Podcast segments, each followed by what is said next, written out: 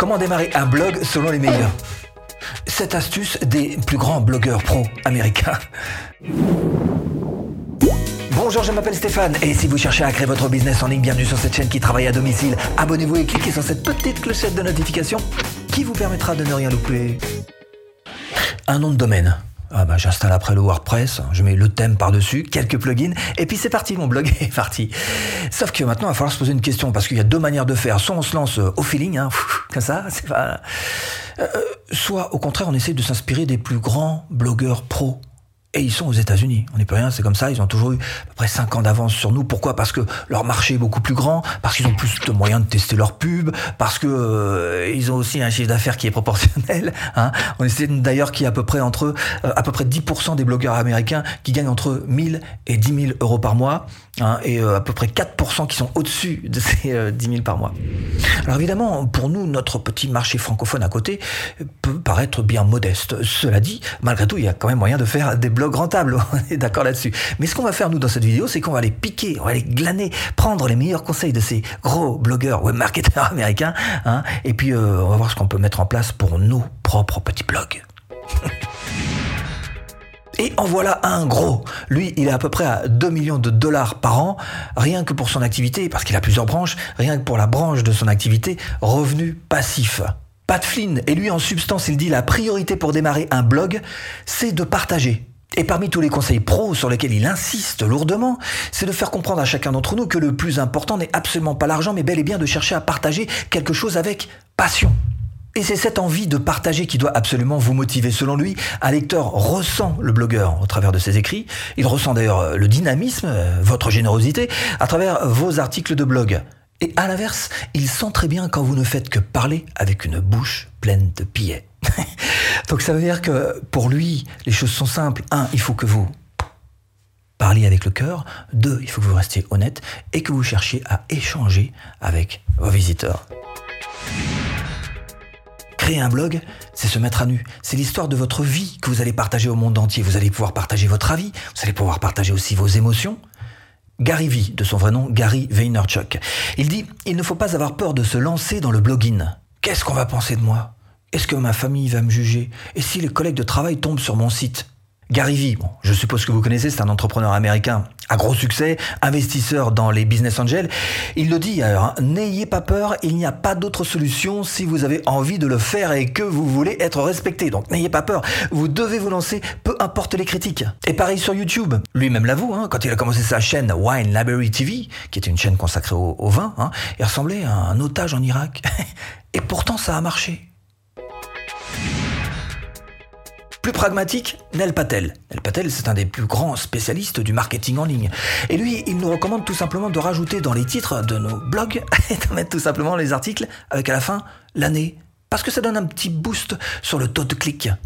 Nel Patel, un titre d'article avec l'année, une astuce imparable pour générer des clics. Ah oui, forcément, le lecteur cherche des informations récentes, donc il préfère euh, un guide complet 2020 qu'un guide complet tout court. Inconvénient, vous devez impérativement remettre à jour vos anciens contenus avec de nouvelles dates. À partir de là, bah, vous en faites la promotion euh, comme si c'était tout à fait nouveau. Une méthode en fait toute bête, rapide et qui a fait ses preuves. Et la preuve ultime, bah, c'est qu'il est carrément passé à ce site Ubersuggest. Donc le pro du SEO a créé pour vous bah, plein d'outils gratuits, avec aussi une version premium, pour vous aider à démarrer un blog. Alors création du site, recherche de mots-clés, de contenu, analyse de backlinks, etc. Donc il a vraiment mis tout, tout ce qu'il fallait en place pour faire en sorte que votre blog puisse performer. Rendez-vous tout simplement sur nelpatel.com. Quatrième grosse astuce à prendre en compte, peut-être que vous avez entendu parler de cette fameuse semaine des 4 heures. C'est un livre. C'est une théorie en fait qui est née du livre du même nom d'ailleurs de Tim Ferriss, à savoir La semaine de 4 heures, un écrivain et homme d'affaires américain connu pour ses best-sellers. Alors selon lui, bah, il est possible de ne travailler que 4 heures par semaine euh, si on s'organise bien. Et puis le reste du temps, vous en profitez pour euh, pour vos loisirs. Hein. Alors évidemment, sauf si on est débutant. Si on est débutant, il vaut mieux y mettre tout de suite 100% de notre énergie pour faire avancer son business. Mais cela dit, au bout d'un certain temps, Tim Ferriss est un fervent défenseur de la loi de Pareto, qui nous dit que 20% de nos actions donnent 80% de résultats. Donc si vous voulez être super efficace, il faut se focaliser sur ces 20%-là. Et ne pas trop perdre de temps sur tout ce qui est futile, tout ce qui est inutile, c'est-à-dire logo, design, et au contraire, chercher à en gagner en allant chercher ce qui est très important pour nous, ce qui est de plus important, à savoir se former. Favette. Il fait partie des blogueurs américains les plus connus du monde et c'est un pionnier de l'email marketing. Hein. Alors c'est vrai que son web marketing ne date pas d'hier puisqu'il est là depuis très longtemps. Cela dit, il reste toujours aussi efficace. Seth Godin, alors lui, il oppose le marketing d'interruption, tout ce qui est publicité intempestive, au marketing de permission. C'est le fait de laisser en fait le choix au lecteur. Et il dit, le marketing de permission est bien plus efficace que l'interruption. Concrètement, bah, ça veut dire que vous devez faire absolument en sorte que le lecteur s'intéresse avant tout, avant de chercher à vendre à tout prix. Ça veut dire aussi qu'il faut que vous fassiez du contenu qui soit d'une part gratuit, c'est vrai, et puis surtout qui soit qualitatif. Et c'est pour ça que vous devez mettre en place un bonus ou un cadeau offert d'ailleurs à toutes les personnes qui s'inscrivent à votre mailing list. Et dans chacune de vos newsletters, vous devez apporter de la valeur ajoutée pour qu'il y ait un, véritable intérêt en fait à rester abonné. Et ça passe aussi par la personnalisation du message en fonction des actions des inscrits. Alors selon cette godine, soyez patient et attendez juste le bon moment pour présenter votre produit ou votre service. Elle, elle est carrément multifonction. Elle a plus d'une corde à son arc. Hein. Elle est coach de vie, elle est auteur, animatrice télé, euh, blogueuse évidemment. Et elle, non seulement elle conseille les femmes, mais en plus, elle les inspire. Et parmi ses conseils pour démarrer un blog, Marie Forleo, l'important, c'est de progresser et non d'être parfait.